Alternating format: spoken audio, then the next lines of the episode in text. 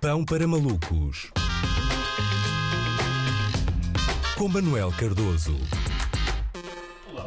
Ontem realizou-se a Met Gala, uma excêntrica angariação de fundos em que as maiores celebridades do Star System americano se vestem eh, espalhafatosamente. É organizada anualmente no Museu Metropolitano de Arte, mas ao contrário do que seria de esperar, o tema do evento não foi a reabertura, passados quatro anos, da estação de metro de Arroz, que bem merecia ser um marco da cultura pop internacional. Não, o tema era literalmente a América, porque, como se sabe, eh, os americanos são muito humildes, mas previsivelmente a Met Gala seria apenas abordada em programas do Polícia da Moda para denunciar o vestido tétrico, tétrico de Kim Kardashian, não é? Este ano o certame talvez seja minuciosamente escalpelizado no Negócios da Semana do José Gomes Ferreira, uma vez que os impostos, ou a ausência deles, estiveram no centro das atenções. Exatamente, a congressista nova-iorquina Alexandria Ocasio-Cortez surgiu na Met Gala com um vestido onde se lia, em garrafais letras a vermelho, a frase Tax the Rich. Em português legal,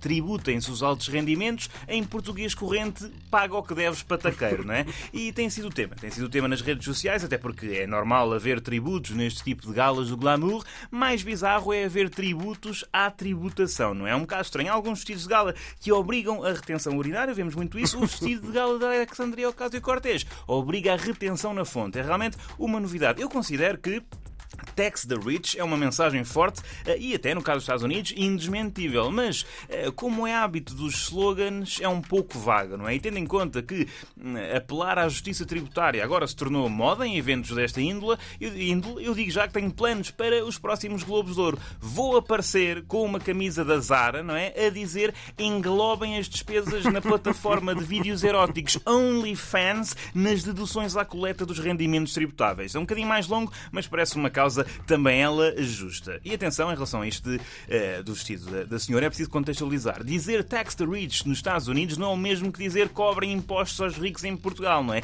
É que lá é bem diferente, não é? Eles não, não, não pagam, não é? E se, e se, os americanos já têm um problema com a autoridade, imaginem com a autoridade tributária. Eles detestam mesmo. É nós, nós não apreciamos, eles detestam. Eles lá gostam tanto de tributação como uh, de nutrição. A frase tax the rich numa gala uh, de pessoas cheias de dinheiro nos Estados Unidos, como a Met Gala, tem tudo para ser tão bem recebida como uh, dizer come antes uma peça de fruta a um grupo de adolescentes americanos à porta do KFC, ok? E é, é possível que, que esta iniciativa de Alexandria Ocasio-Cortez tenha tido sucesso. Parece que as pessoas pobres e remediadas pesquisaram muito nas últimas 24 horas a expressão tax the rich, uh, sendo que as pessoas ricas terão batido recordes na pesquisa das palavras-chave how to hide money in an offshore account, não é? Porque ali uh, perceberam que estavam em perigo. Por outro lado, a congressista tem sido acusada de ativismo performativo. E eu não concordo. Não concordo neste, neste caso. Ativismo performativo ocorre quando alguém ou, ou algo sem qualquer uh, histórico de interesse por causas políticas, seja um, pode ser um ator, um músico, uma empresa, se apropria de slogans uh, políticos para ganhar crédito social, estando-se, na verdade, a borrifar para as mudanças sociais que está a promover, uma vez que em nada afetam a sua vida. Ora, Alexandria Ocasio-Cortez é literalmente política, é congressista dos Estados Estados Unidos tem uma agenda política, participa em debates políticos, legisla a política. Quanto muito, o que Ocasio-Cortez fez, não sendo ativismo performativo, foi frequência de festas do croquete performativa. Ou acham que estava a apetecer muito, não é? Estava a apetecer muito a uma jovem da classe trabalhadora do Bronx fazer conversa circunstância com o Machine Gun Kelly, não é? E com a Kendall Jenner e com o Timothée Chalamet. Oh, Timóteo, como é que está isso do, da representação? Estás a fazer novelas? Claro que não, claro que não. Ela peraí, não... peraí, peraí, peraí. Machine Gun Kelly e mostraste também estava na gala? Estava, estava. Então andou à porrada na véspera com. Não foram esses que andaram à porrada com o McGregor nos, nos uh, uh, MTV Awards? Oh, oh Luís, eu, eu só vejo o E-Entertainment uma vez por ano. Ah, ok, ok, ok. Mas já, eu acho que estava, acho que estava, pelo menos havia uma foto já de uma gala, acho que era esta. Mas, mas, mas outros, acho que, pronto, lá está. Estavam pessoas parecidas ao Machine Gun Kelly. Uh, portanto, eu acho que ela não fingiu apoiar uma causa política para ter uma vida social, ela fingiu ter uma vida social para promover uh, uma causa política. Isso.